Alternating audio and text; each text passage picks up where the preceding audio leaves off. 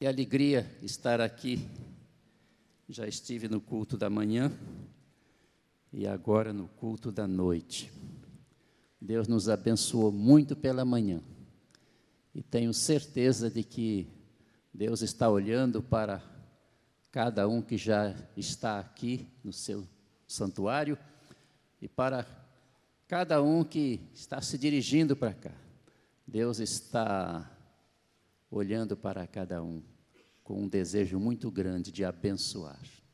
Então vamos estar nesta expectativa de que chuvas de bênçãos do Senhor serão derramados sobre cada participante do culto desta noite. Conforme eu disse pela manhã, se um membro da igreja primitiva, aquela igreja que era frequentada pelos apóstolos, se ele ressuscitasse, um membro daquela igreja ressuscitasse e viesse ao Brasil hoje, ele notaria uma diferença muito grande entre aquela igreja e as igrejas de hoje, especialmente com referência à ênfase a segunda vinda de Jesus. Ele notaria que as igrejas de hoje dão a devida ênfase à primeira vinda de Jesus. Todos os anos, especialmente no mês de dezembro, quantos solos, quantas cantatas, quantas dramatizações, quantas pregações a respeito da primeira vinda de Jesus. Mas não é dada a mesma ênfase à segunda vinda de Jesus.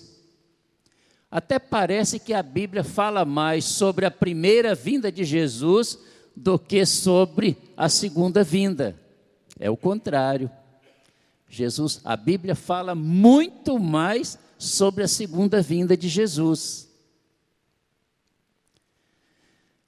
Sobre a primeira vinda, a Bíblia fala cerca de 300 vezes. Sobre a segunda vinda, a Bíblia fala oito vezes mais, mais de 2.400 vezes. Isto mostra que nós precisamos estar mais atentos em relação a este assunto, a volta do Senhor Jesus. Quando nós paramos para pensar sobre este assunto, algumas algumas perguntas podem surgir às nossas mentes quando paramos para pensar sobre a volta de Jesus. Algumas perguntas podem vir às nossas mentes. Por exemplo, é, vai acontecer mesmo? Jesus vai voltar? Outra pergunta é esta: por que não aconteceu ainda? Uma terceira pergunta: quando vai acontecer? Uma quarta pergunta: o que acontecerá em consequência dela? O que acontecerá em consequência da volta de Jesus. E uma outra pergunta é: como devemos aguardá-la? Vamos ver se guardaram as, as cinco perguntas. Qual é a primeira? Vai acontecer? Segunda? Porque ainda não aconteceu. Terceira, quando será? Quando vai acontecer? Quarta, o que acontecerá em consequência dela? E a quinta e última, como devemos aguardar a volta de Jesus? Como devemos aguardá-la? Há um texto na Bíblia que responde a estas cinco perguntas. Segunda carta do apóstolo Pedro, capítulo 3. Segunda carta do apóstolo Pedro, capítulo 3. Diz assim o apóstolo Pedro: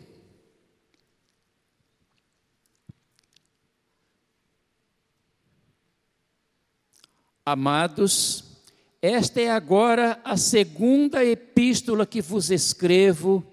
Em ambas procuro despertar com lembranças a vossa mente esclarecida, para que vos recordeis das palavras que anteriormente foram ditas pelos santos profetas, bem como do mandamento do Senhor e Salvador ensinado pelos vossos apóstolos tendo em conta, antes de tudo, que nos últimos dias virão escarnecedores com seus escárnios, andando segundo as próprias paixões, e dizendo: Onde está a promessa da sua vinda?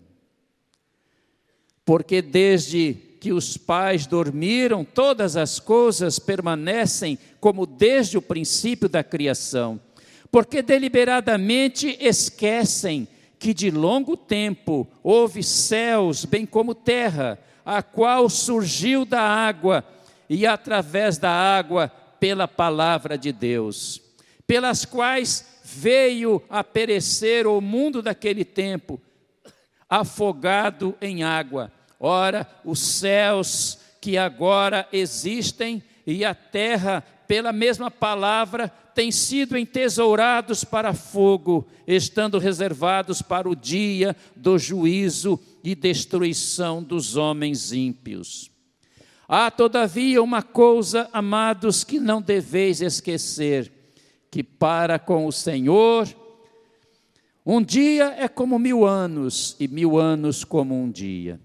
Não retarda o Senhor a sua promessa, como alguns a julgam demorada. Pelo contrário, ele é longânimo para convosco, não querendo que nenhum pereça, senão que todos venham ao arrependimento.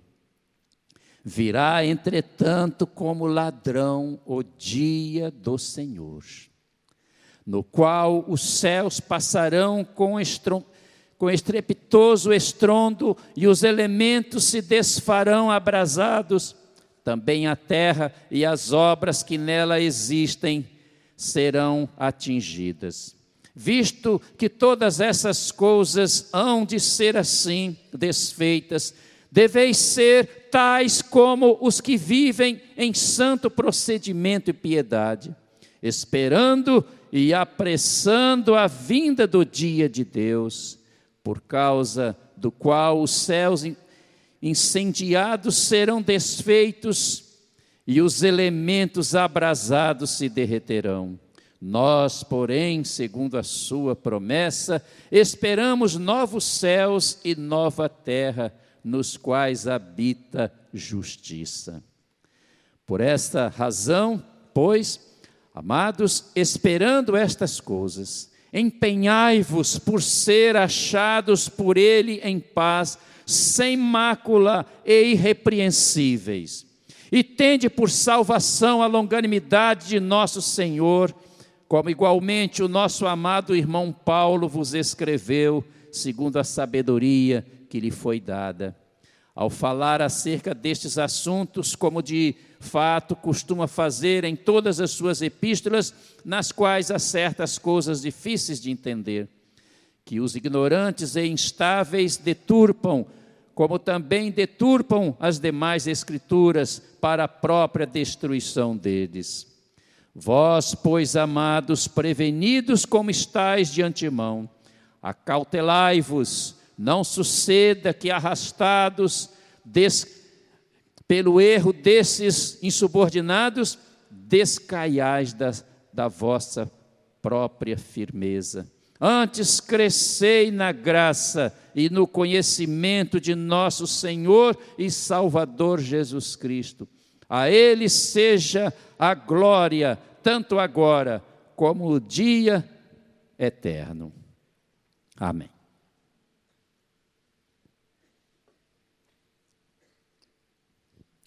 Conforme eu disse, esse texto responde às nossas cinco perguntas. Qual é a primeira pergunta mesmo? Vai acontecer a volta de Jesus? Qual é a resposta que encontramos aqui no versículo 10? Segunda carta de Pedro 3, versículo 10. Virá o dia do Senhor. Entre outras coisas, logo nesse início do versículo 10, podemos ler essas palavras: Virá o dia do Senhor. Virá o dia do Senhor. Vai acontecer o dia do Senhor. Há muitos textos na Bíblia que nós podemos ler e que mostram que Jesus vai voltar. Na carta aos Hebreus, capítulo 9, versículo 28, a Bíblia fala com, com muita clareza sobre este assunto, dizendo assim: Hebreus 9, versículo 28, diz assim: Assim também Cristo, tendo se oferecido uma vez para sempre, para tirar os pecados, aparecerá segunda vez aos que o aguardam para a salvação. Jesus aparecerá segunda vez. Ele já veio a primeira vez, deu a sua vida na cruz do Calvário para nos salvar. Ele vai voltar para buscar a sua igreja. Há outro texto que fala a mesma coisa, João capítulo 14, versículo versículos 2 e 3, João 14, versículos 2 e 3, nós podemos ler estas palavras. Jesus diz: Na casa de meu pai, ele está falando sobre o céu, há muitas moradas. Se assim não fora, eu vos teria dito: Vou preparar-vos lugar. E quando eu for e vos preparar lugar, voltarei e quando eu for e vos preparar lugar, voltarei e vos receberei para mim mesmo, para que onde eu estou estejais vós também. Jesus fala que ele vai voltar. Em Lucas capítulo 21, versículo 27, nós podemos ler estas palavras ditas por Jesus. Então se verá o filho do homem vindo numa nuvem com poder e grande glória. Podemos ler também em Atos capítulo 1, Atos capítulo 1, versículo 8. Todos nós sabemos que Jesus veio, morreu na cruz, veio, ensinou, pregou, operou milagres, depois foi preso, foi, foi condenado à morte de cruz, foi levado para a cruz e morreu na cruz, foi tirado do, da cruz, sepultado. Mas ao terceiro dia, Jesus saiu do túmulo, conforme ele havia dito que iria acontecer. E depois que Jesus ressuscitou, ele ficou ainda 40 dias neste mundo apareceu aos seus apóstolos.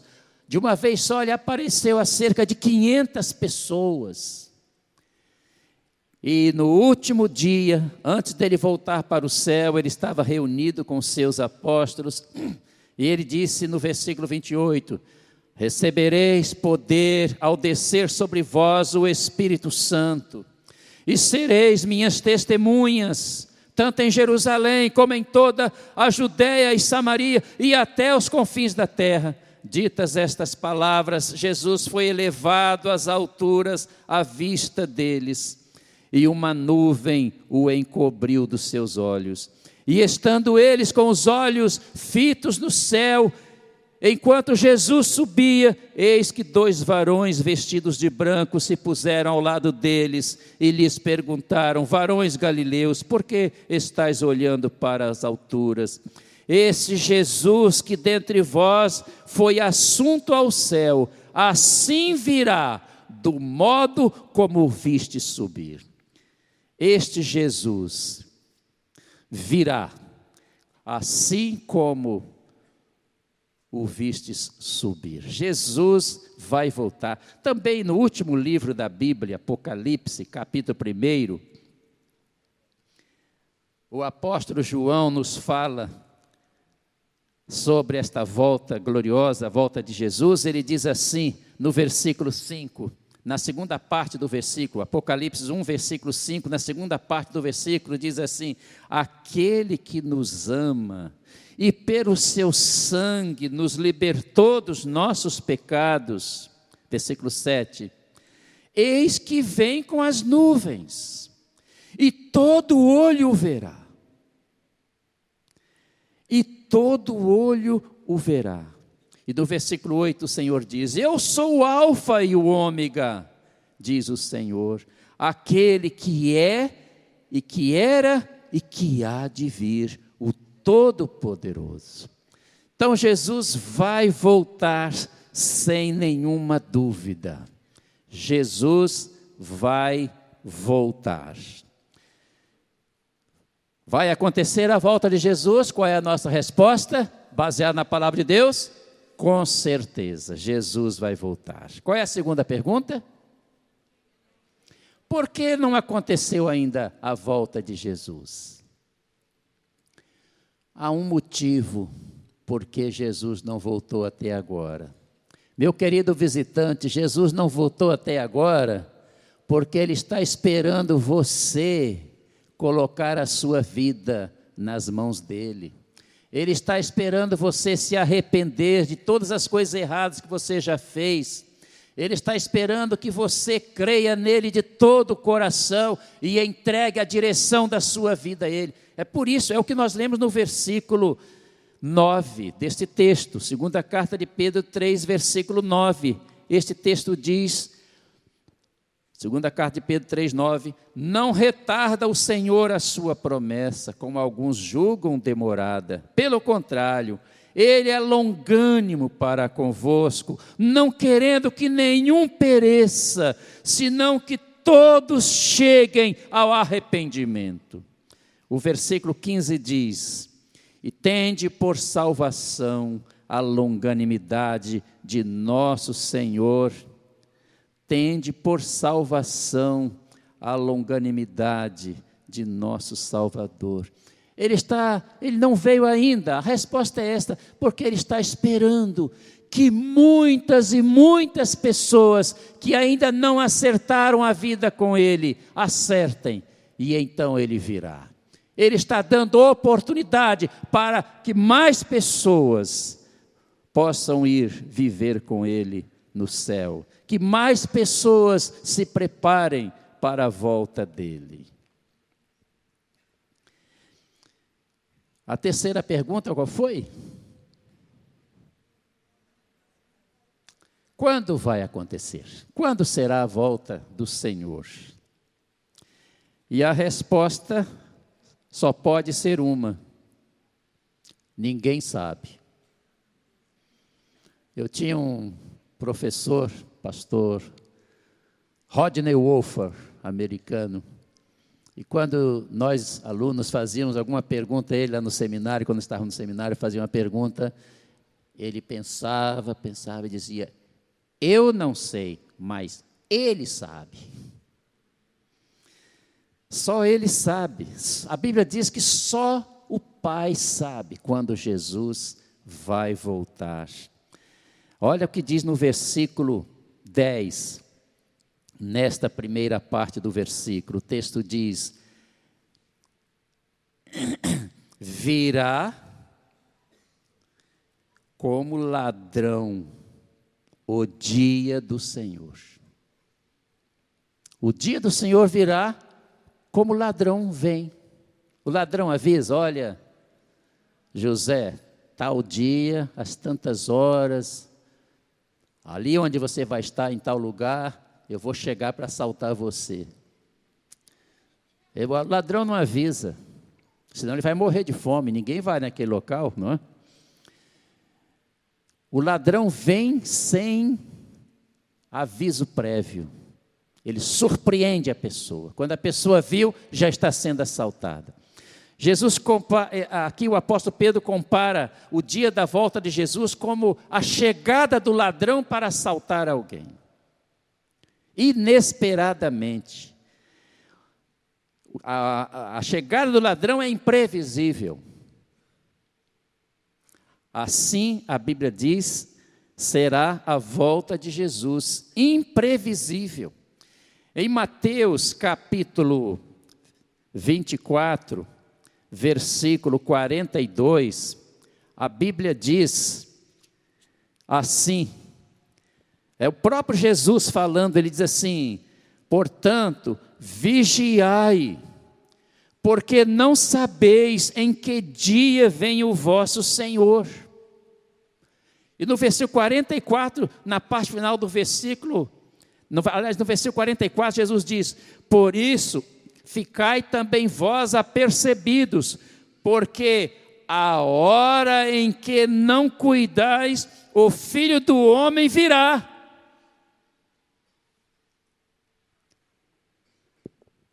A volta de Jesus é imprevisível, ninguém sabe quando vai acontecer. Mas eu creio que não vai demorar. Eu, eu, creio assim por causa dos sinais que Jesus menciona no capítulo, nesse capítulo 24 de Mateus, sinais que devem preceder a volta dele. Em Mateus 24, 6, Jesus diz: Mateus 24, 6 diz Jesus: E certamente ouvireis, notem que o título aqui Aqui na minha Bíblia, o título desses, antes do versículo 4 é Os sinais do tempo do fim. E ele diz assim: ele diz assim: certamente ouvireis falar de guerras e rumores de guerras. Guerras e rumores de guerras. Tivemos já a Primeira Guerra Mundial, depois tivemos a Segunda Guerra Mundial, mas o mundo tem estado sempre em guerra. Segundo o relatório das Nações Unidas, as nações gastam 40% mais com armas do que com educação, e três vezes mais com bombas do que com saúde. Então o mundo está mais preparado para matar do que para salvar para curar. Existe cerca, existem cerca de 50 mil bombas capazes de destruir a terra mais de 100 vezes. Guerras, rumores de guerras. Há poucos dias ainda, aquele gordinho baixinho lá da Coreia do Norte ameaçou o mundo. Todo mundo viu ali uma possibilidade de a coisa ficar feia guerras e rumores de guerras, evidência de que em breve Jesus voltará. Em Mateus 24, versículo 12, Jesus menciona outro sinal: e por se multiplicar a iniquidade, o amor se esfriará de quase todos. Jesus então fala que um sinal da volta dele é a multiplicação da iniquidade. Há duas ocasiões na Bíblia em que houve uma multiplicação da iniquidade e que Deus chegou com o juízo, com o julgamento. A geração de Noé se corrompeu, virou as costas para Deus, começou a viver como se Deus não existisse, fazendo tudo que não deveria fazer e Deus então decidiu colocar um basta. Chegou o dia do basta de Deus. E Deus enviou um dilúvio. Mas antes ele falou para Noé, que andava na presença dele, que ele construísse uma arca. E Noé, acredita-se que ele levou 120 anos construindo aquela arca. Construindo aquela arca. Cada martelada que ele dava era um aviso. O Senhor diz que vai enviar um dilúvio mas as pessoas não acreditaram. Então Deus falou: entra você e sua família. Então entrou Noé, a esposa, os três filhos e as três noras entraram na arca. Deus falou que deu, Noé colocasse também um casal de cada animal, é, de cada espécie, um casal dos animais chamados na Bíblia de impuros, né? E sete casais sete casais de cada espécie dos animais chamados, chamados, chamados pela Bíblia animais limpos, que ser, é, são usados no, eram usados nos sacrifícios. E então, quando todos já estavam dentro da arca, veio o dilúvio. Ninguém se converteu, só a família de Noé entrou naquela arca. E todos pereceram sob as águas, debaixo das águas. A outra ocasião em que a iniquidade se multiplicou de maneira profunda foi no tempo de Ló. Os moradores de Sodoma, Gomorra, Admá, Zeboim começaram a proceder como aqueles contemporâneos de Noé, e Deus então disse: basta. Disse basta. E então Deus enviou uma chuva de fogo e enxofre que destruiu aquelas quatro cidades. E acredita-se que aquelas cidades estão sepultadas até hoje debaixo do conhecido, do famoso Mar Morto. Inclusive, acha-se que aquela quantidade enorme de sal que existe no Mar Morto é ainda consequência daquela catástrofe de fogo e enxofre. A esposa de Billy Graham disse um, um tempo antes de morrer: se Deus demorar a vir julgar este mundo, ele vai ter que pedir desculpa aos moradores de Sodoma e Gomorra. Com isso, ela queria dizer qual é a diferença que existe entre o mundo de hoje e o mundo dos dias de Ló. Qual era o pecado dominante naqueles dias? O homossexualismo. Dois anjos chegaram à casa de Ló para anunciar o juízo de Deus, o julgamento de Deus, e os homens daquela cidade de Sodoma foram à casa de Ló, dizendo: coloque esses dois homens para fora, porque nós queremos possuí-los. Eles queriam ter relações com eles. A que ponto chegou aquela civilização? E qual é o pecado dominante hoje? Não é a mesma coisa? Antigamente era proibido o homossexualismo, depois passou a ser tolerado e hoje estão querendo obrigar todo mundo a ser homossexual. Parece que o legal hoje é ser homossexual. Mas aquelas pessoas, Deus disse basta e colocou um ponto final. Então, esta multiplicação da iniquidade nos nossos dias é uma evidência de que em breve Jesus voltará. Mas vamos a outra pergunta. Qual é a quarta pergunta? O que acontecerá em consequência dela? O que acontecerá em consequência da volta de Jesus. Quando Jesus voltar, vão acontecer três coisas. em primeiro lugar, vai acontecer o julgamento dos ímpios, daqueles que vivem neste mundo, falando contra Deus, fazendo o que não agrada a Deus, estes vão ser julgados. Vamos voltar então ao nosso texto, segunda carta de Pedro, capítulo 3. Segunda carta de Pedro, capítulo 3, versículo 7. Nas três últimas, no finalzinho da antepenúltima linha deste versículo. Segunda carta de Pedro 3:7, na antepenúltima linha. Pedro chama o dia da volta de Cristo como o dia do juízo e destruição dos homens ímpios. Vai ser o julgamento dos ímpios, daqueles que não querem obedecer a Deus. Como vai ser este julgamento? Em Mateus 25, Jesus diz, nos dá uma luz da maneira, a respeito da maneira como vai acontecer esse julgamento. Mateus 25, versículos 31. Jesus diz assim: Quando vier o Filho do Homem na sua majestade, e todos os anjos com ele, então se assentará no trono da sua glória.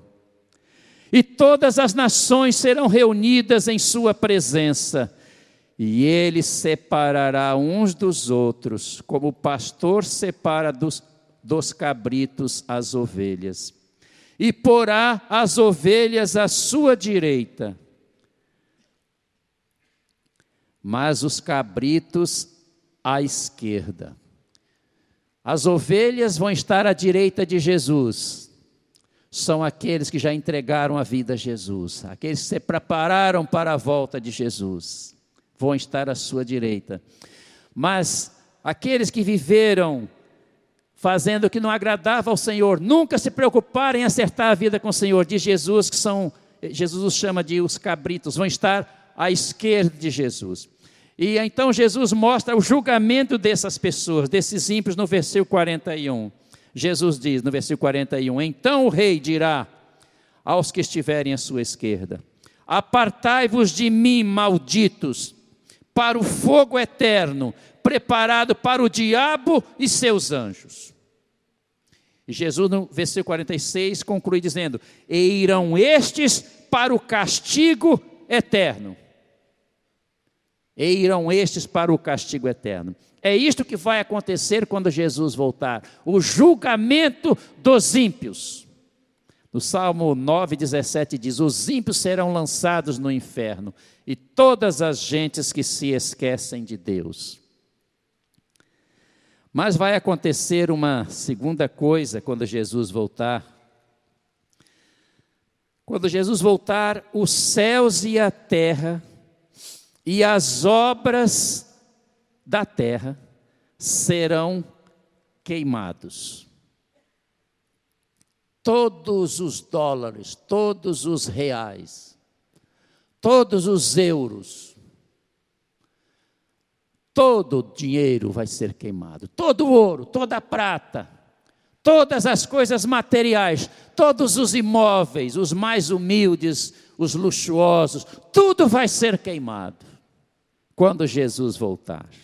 É isso que nós podemos ler neste capítulo 3 que estamos estudando, segunda carta de Pedro 3, versículo 7. Na primeira parte desse versículo 7, diz assim: Ora, os céus que agora existem e a terra, pela mesma palavra, têm sido entesourados para fogo. Versículo 10 diz assim: Virá, entretanto, como ladrão o dia do Senhor, no qual os céus passarão com estrepitoso estrondo e os elementos se desfarão abrasados, também a terra e as obras que nela existe, existem serão atingidas.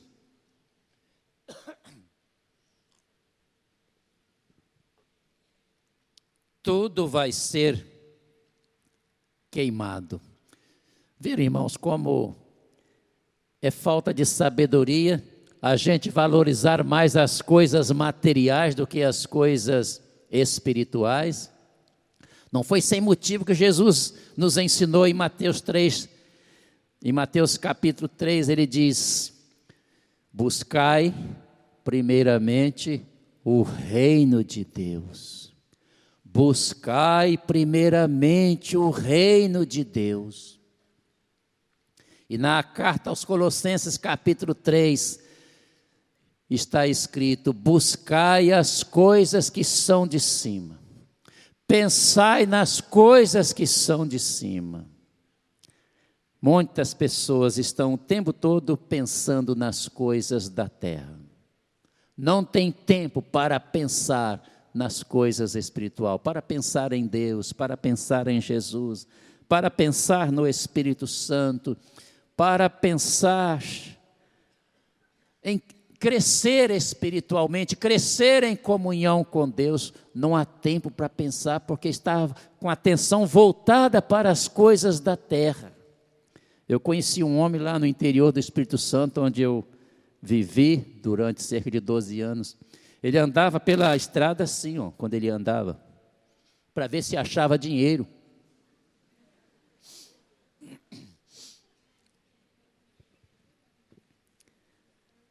Vale a pena então investir o máximo que pudermos.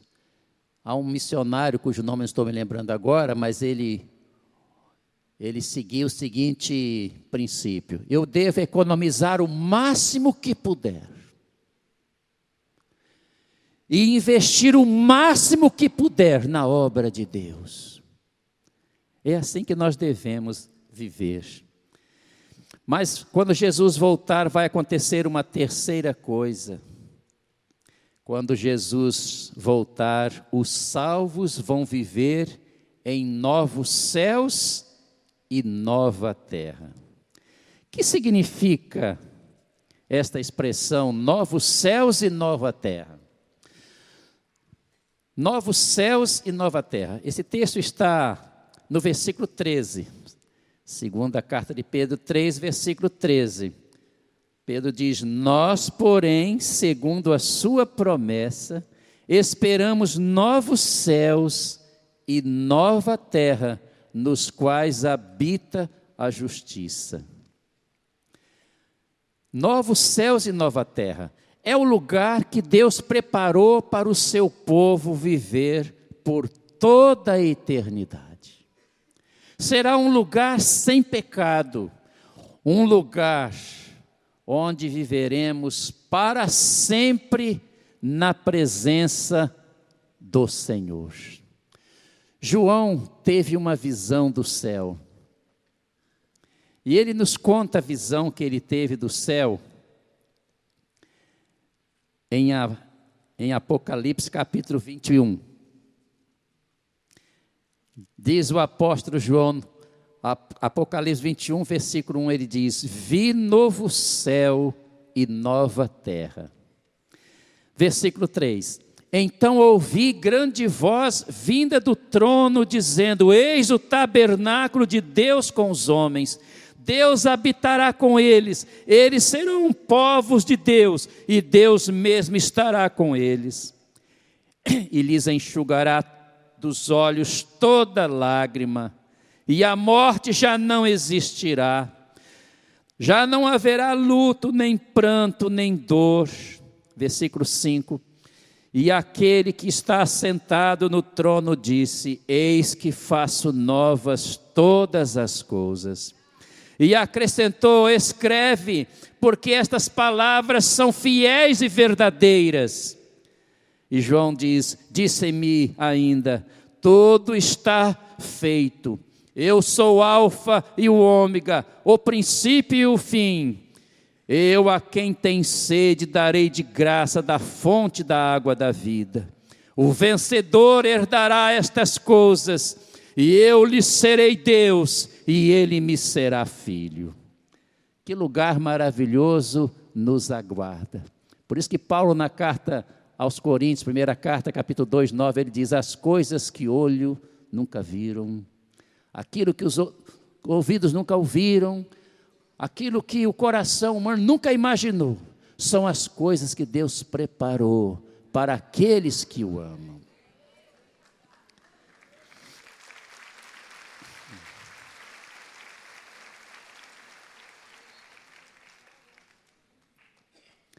Mas vamos à quarta pergunta. Qual é a quarta pergunta? Aliás, a quinta pergunta? Qual é? Como devemos aguardá-la? Como devemos aguardar a volta de Jesus? Em primeiro lugar, devemos aguardar a volta de Jesus com as nossas vidas irrepreensíveis. Devemos viver, enquanto aguardamos a volta de Jesus, com aquele propósito que Daniel decidiu seguir quando ele foi chegou à Babilônia como escravo, era ainda um adolescente, com cerca de 17 anos. Está escrito em Daniel 1,8: Daniel assentou no seu coração não se contaminar. Não quero fazer o que não agrada a Deus. É com este propósito que devemos viver. Viver uma vida irrepreensível. Olha o que diz o versículo 20, é, o versículo 11.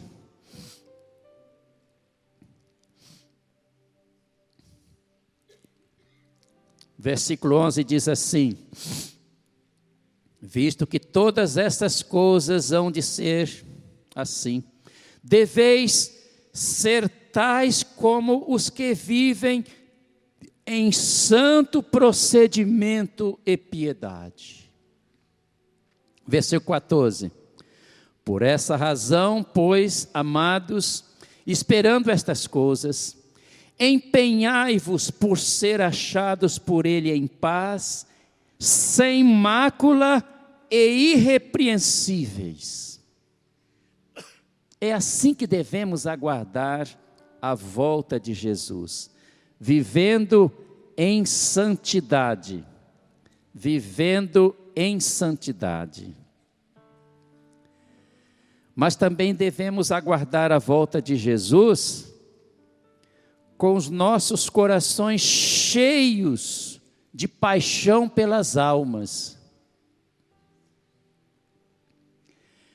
São muitas pessoas que muitas vezes vivem próximas à nossa casa, que vivem no nosso bairro, na nossa cidade, no Brasil, nos, no, em todos os países, são muitas as pessoas que estão vivendo como se Deus não existisse. E nós precisamos ter compaixão dessas pessoas. Neste versículo 9, nós vemos a compaixão de Jesus pelos perdidos. O texto diz: Não retarda o Senhor a sua promessa Segunda carta de Pedro 3, versículo 9. Não retarda o Senhor a sua promessa. Ele é longânimo para convosco, não querendo que nenhum pereça, senão que todos cheguem ao arrependimento.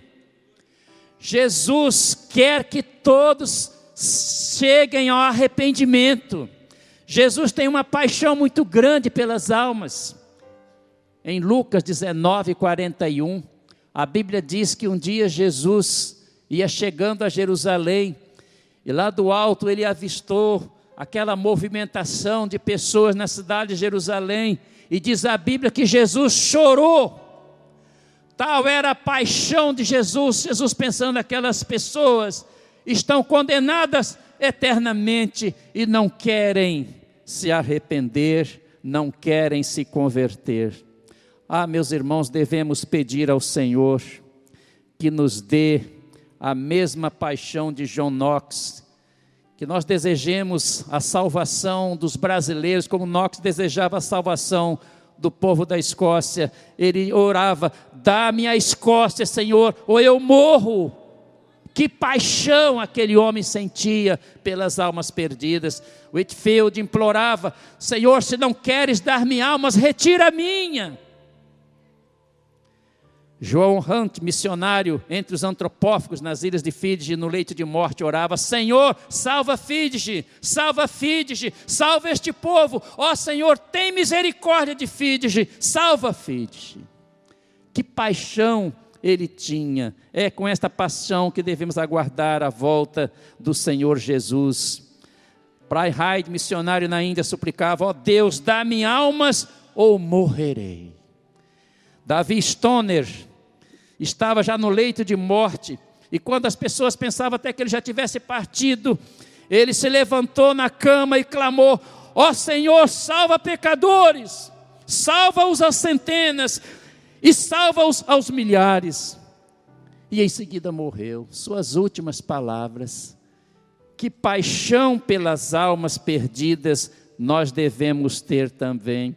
Davi Breiner escreveu assim: lutei pela colheita de almas, multidões de pobres almas, lutei para ganhar cada uma, e isto em muitos lugares, sentia tanta agonia, desde o nascer do sol até anoitecer, que ficava molhado de suor por todo o corpo. Mas, ó, meu querido Senhor, suou sangue pelas pobres almas, com grande ânsia eu desejava ter mais compaixão. Não me importava o lugar ou a maneira que tivesse de morar, nem por qual sofrimento tivesse de passar, contanto que pudesse ganhar almas para Cristo. Quando dormia, sonhava com essas coisas, e ao acordar, a primeira coisa em que me ocupava era essa grande obra. Não tinha outro desejo a não ser a conversão dos perdidos.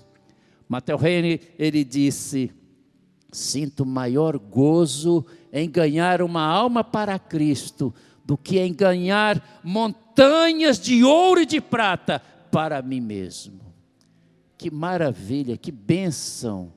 Entre ganhar uma montanha de ouro e de prata para ele, ele preferia ganhar uma alma para Cristo. Que este seja o nosso desejo. É assim que nós devemos aguardar a volta de Jesus os crentes primitivos tinham muita convicção de que Jesus poderia voltar ainda nos dias deles.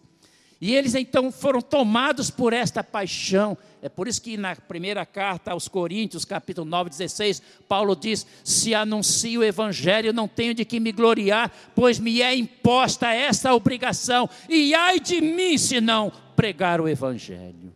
Ai de mim se não pregar o Evangelho. E na segunda carta a Timóteo 4, 2, ele diz: prega a palavra. Ele aconselhando a Timóteo, o jovem pastor Timóteo, prega a palavra a tempo e fora de tempo. Pregue a palavra. Meus irmãos, não somente os apóstolos, os cristãos daquela época tinham essa consciência de que Jesus podia voltar a qualquer instante, por isso eles foram tomados por uma grande paixão pelas almas perdidas. Falando a respeito daqueles irmãos, em Atos 8, versículo 4, a Bíblia diz: iam por toda parte pregando a palavra. Iam por toda parte, os membros da igreja iam por toda parte pregando a palavra. Que bênção! É assim que nós devemos aguardar a volta de Jesus, com as nossas vidas santificadas, com os nossos corações cheios de paixão pelas almas perdidas, lutando para ganhá-las para Cristo. Mas eu quero terminar dizendo que nós devemos aguardar a volta de Jesus, procurando conhecer a Jesus cada vez mais Olha o que está escrito na segunda carta de Pedro, o texto que estamos estudando, capítulo 3, versículo 18. Podemos ler nesse versículo: Crescei no conhecimento de nosso Senhor e Salvador Jesus Cristo.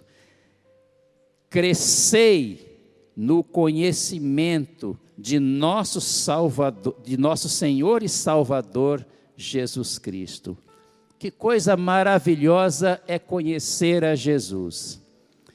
Que coisa maravilhosa é conhecer a Jesus. Mas há tantas pessoas que não conhecem a Jesus. A Bíblia mostra que é possível haver pessoas que não conhecem ao Senhor, mesmo entre aqueles que o louvam, que o adoram. Em João capítulo 4, versículo 22, Jesus fala isto com muita clareza. João 4, 22, Jesus diz, Jesus estava aqui falando com a mulher samaritana, e então se dirigindo a ela e aos demais samaritanos, Jesus diz: Vós adorais o que não conheceis. Os samaritanos adoravam ao Senhor, mas não o conheciam. Quando nós chegamos a Atos dos Apóstolos, capítulo 17, Atos dos Apóstolos, versículo 20, é, 17, nós vamos ver este texto que diz que diz assim: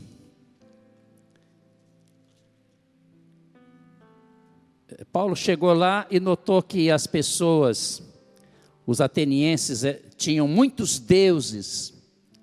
Então havia um altar para cada deus. E os atenienses pensaram: é possível que haja mais algum deus além desses que nós adoramos? Então colocaram um altar e escreveram no altar: ao Deus desconhecido. Então, se existir mais algum Deus, esse altar é para ele. E Paulo chegou à cidade de Atenas e ficou impressionado com a idolatria daquele povo. E, e Paulo disse: Vejo que vocês têm muitos altares dedicados a uma infinidade de deuses. E, e Paulo disse assim para eles: Este Deus, versículo 23, Paulo diz: Porque passando e observando os objetos de vosso culto, encontrei também um altar no qual está escrito ao Deus desconhecido. Esse, pois, que adorais sem conhecer, é precisamente aquele que vos anuncio. Eles adoravam o Deus que era desconhecido para eles. Adoravam a Deus, mas não o conheciam. Será que vale a pena viver louvando ao Senhor, adorando ao Senhor, sem conhecê-lo? Não vale a pena. É preciso conhecer ao Senhor. Quem é que vive realizado não é quem apenas louva, quem apenas adora, é quem conhece o Senhor. É possível haver pessoas que trabalham para o Senhor sem conhecê-lo.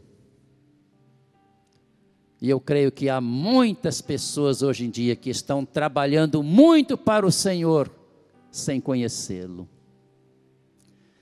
No capítulo 14 de João, a Bíblia diz que um dia Jesus se dirigiu a Filipe. Filipe já estava servindo ao Senhor há tanto tempo, mas ainda não o conhecia.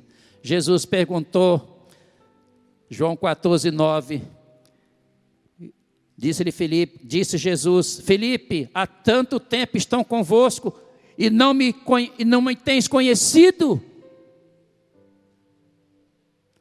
É importante demais trabalhar para o Senhor, mas trabalhar para o Senhor sem conhecê-lo é um sacrifício muito grande, um sacrifício inútil. É preciso conhecer ao Senhor antes de servi-lo.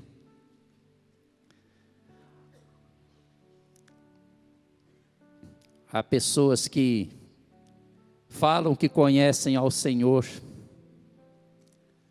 mas não o conhecem. Paulo, falando na carta de Tito, capítulo 1, 16, o apóstolo Paulo falando sobre os cretenses, Paulo deu exatamente esta informação a respeito deles.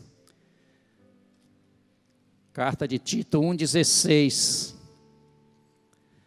falando sobre os cretenses, Paulo diz assim: no tocante a Deus, professam conhecê-lo, mas negam, entretanto, o negam por suas obras. Por isso que são abomináveis, desobedientes e reprovados. Os cretenses diziam que conheciam a Deus, mas diz Paulo que eles eram desobedientes, abomináveis, reprovados, tinham uma, uma conduta reprovável, mas diziam que conheciam ao Senhor. Há tanta gente no Brasil que diz que é cristão, mas vive falando o que não deve, fazendo o que não deve, pensando no que não deve. Não devemos apenas falar que conhecemos ao Senhor precisamos conhecer. Precisamos conhecer e prosseguir neste conhecimento, crescer neste conhecimento, conforme diz Oséias, no capítulo 6, versículo 3. Oséias 6,3 diz: Conheçamos e prossigamos em conhecer ao Senhor. Conheçamos e prossigamos Então o texto diz: crescei no conhecimento de nosso Senhor Jesus. Há muita gente que conhece ao Senhor apenas por ouvir falar. Já ouviram falar tanto sobre o Senhor, mas nunca tiveram um encontro pessoal com Ele. Ouviram falar. Jó passou por esta fase do conhecimento por ouvir falar. Mas ele teve um dia um encontro pessoal com o Senhor, e ele então pôde se dirigir ao, ao Senhor, dizendo estas palavras do capítulo 42, versículo 5.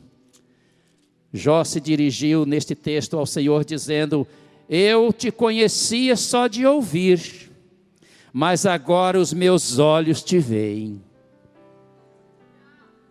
Que bênção a pessoa poder dizer para Deus: Senhor, houve uma fase em que eu te conhecia por ouvir falar do Senhor, mas agora os meus olhos te veem. Os meus olhos te veem. Paulo tinha esse tipo de conhecimento, e Paulo achava, considerava este conhecimento, conhecer a Jesus, como uma coisa sublime. Em Filipenses capítulo 3, versículo 7, o apóstolo Paulo fala o que significou para ele conhecer a Jesus. Filipenses 3, versículos 7 e 8, Paulo diz: Mas o que para mim era lucro, isto considerei perda por amor de Cristo. Se deveras considero tudo como perda por causa da sublimidade do conhecimento de Cristo é sublime conhecer a Cristo. Todas as coisas perderam valor para o apóstolo Paulo, quando, depois que ele conheceu a Jesus. Não há nada mais importante para uma pessoa do que conhecer a Jesus. E por isso Paulo queria que todo mundo não se limitasse a conhecer ao Senhor por ouvir falar, ele queria que todo mundo conhecesse ao Senhor tivesse um conhecimento pleno do Senhor. Na carta aos Efésios, capítulo 4, versículo 13, ele diz que todos cheguemos à unidade da fé e do pleno conhecimento do Filho de Deus. Ó, oh, que todos que se encontram aqui nesta noite cheguem ao pleno conhecimento do Filho de Deus. Saulo também houve uma época em que ele conhecia o Senhor por ouvir falar. E então ele achava que o lugar de cristão era na cadeia ou no cemitério. E não contente com a morte de Estevão, que ele apoiou o apedrejamento de Estevão, ele quis ir a Damasco para pegar os cristãos de lá e levá-los para a cadeia e quem sabe até bater neles, matá-los. Mas quando ele ia na estrada de Damasco, o Senhor apareceu a ele.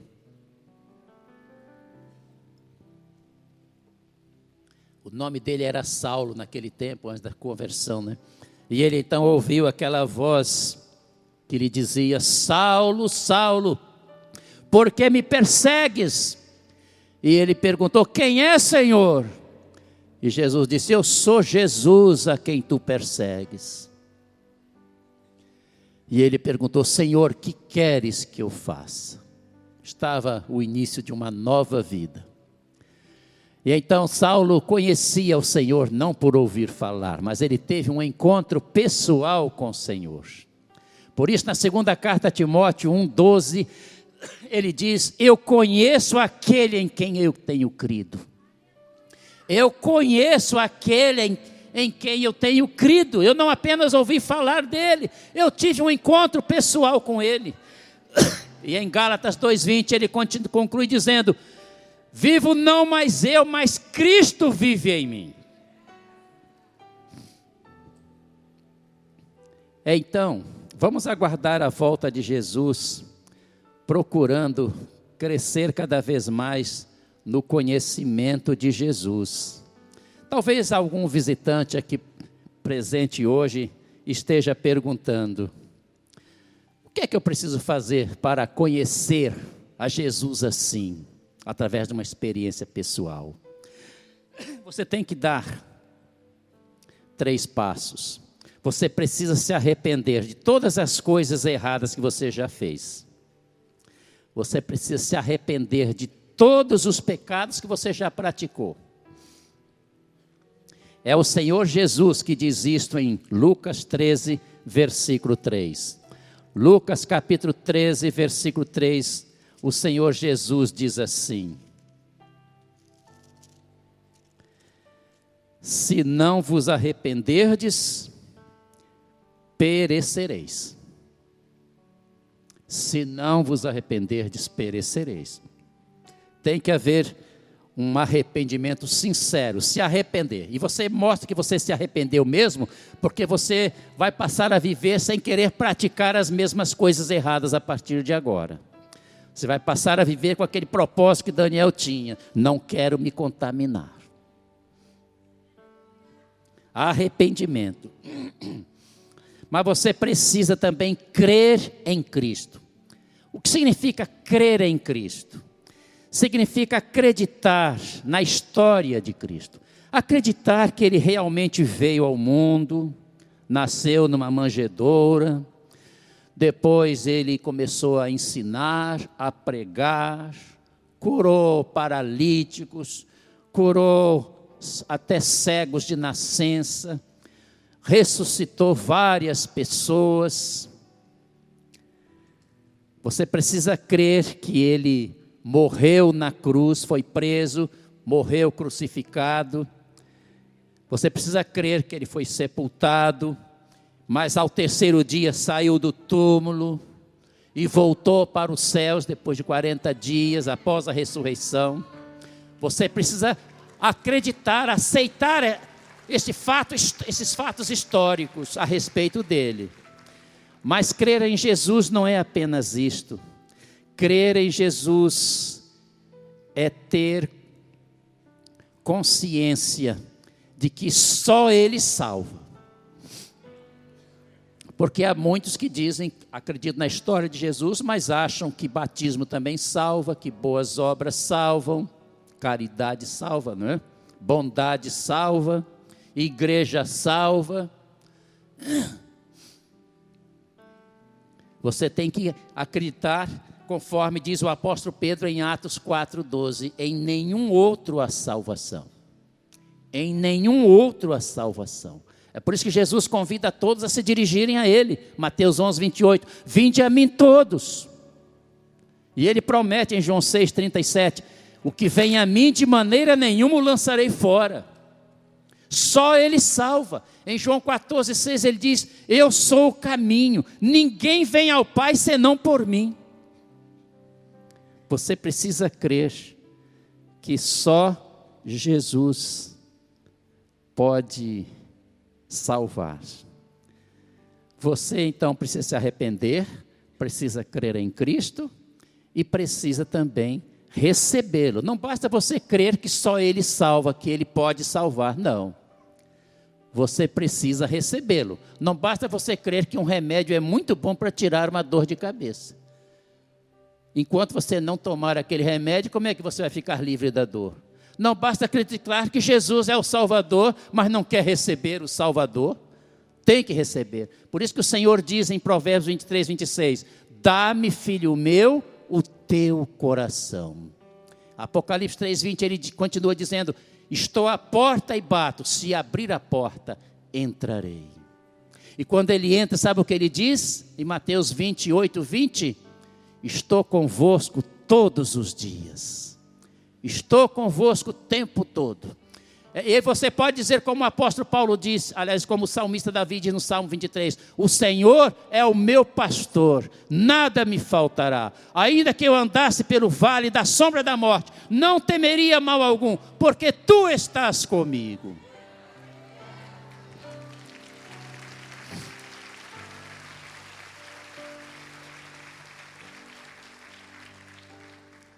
Meu querido visitante, talvez você esteja dizendo: Eu estou entendendo tudo o que eu acabo de ouvir, eu entendi tudo que eu ouvi, eu estou entendendo que Jesus vai voltar, eu estou entendendo que ninguém sabe o dia, então ele pode demorar, mas pode vir ainda hoje à noite. E eu não quero aguardar a volta de Jesus de qualquer maneira. Eu quero aguardar a volta de Jesus com a minha alma salva. Se é este o seu desejo, querido visitante, curva a sua cabeça. Peço que todos curvem a cabeça neste momento, fechem os seus olhos e orem. Você que já está preparado para a volta de Jesus, porque você já tem Jesus vivendo na sua vida, louve ao Senhor por esse privilégio. Mas também ore por aqueles que estão aqui hoje à noite e que talvez ainda não deram o primeiro passo, ainda estão se sentindo despreparados. Se Jesus tivesse voltado hoje pela manhã, os teria encontrado completamente despreparados. Então, meu querido visitante, se é o seu desejo, neste momento, se preparar para a volta de Jesus, curve a sua cabeça, feche os seus olhos e, com a sinceridade que for possível você, mesmo em silêncio, diga assim: Muito obrigado, Senhor, pela tua palavra que acabo de ouvir. Senhor, a tua palavra fala com muita clareza que o Senhor veio, morreu na cruz para me salvar e que vai buscar, vai voltar para buscar os salvos. Senhor Jesus, o Senhor pode voltar a qualquer momento. Pode demorar, mas pode vir ainda hoje à noite. Então eu quero estar preparado a partir de agora. Senhor Jesus, perdoa agora a todos os pecados que eu já pratiquei. Neste momento, purifica minha alma, retira de mim todo sentimento de culpa. Dá-me agora, Senhor, uma profunda certeza da minha salvação, do teu perdão. Dá-me plena consciência de que o Senhor está vivendo em meu coração a partir de agora. Eu quero a partir de agora dizer como Paulo disse: eu conheço aquele em quem tenho crido. Cristo vive em mim. Dá-me, Senhor, a tua paz. Eu quero começar uma nova vida agora.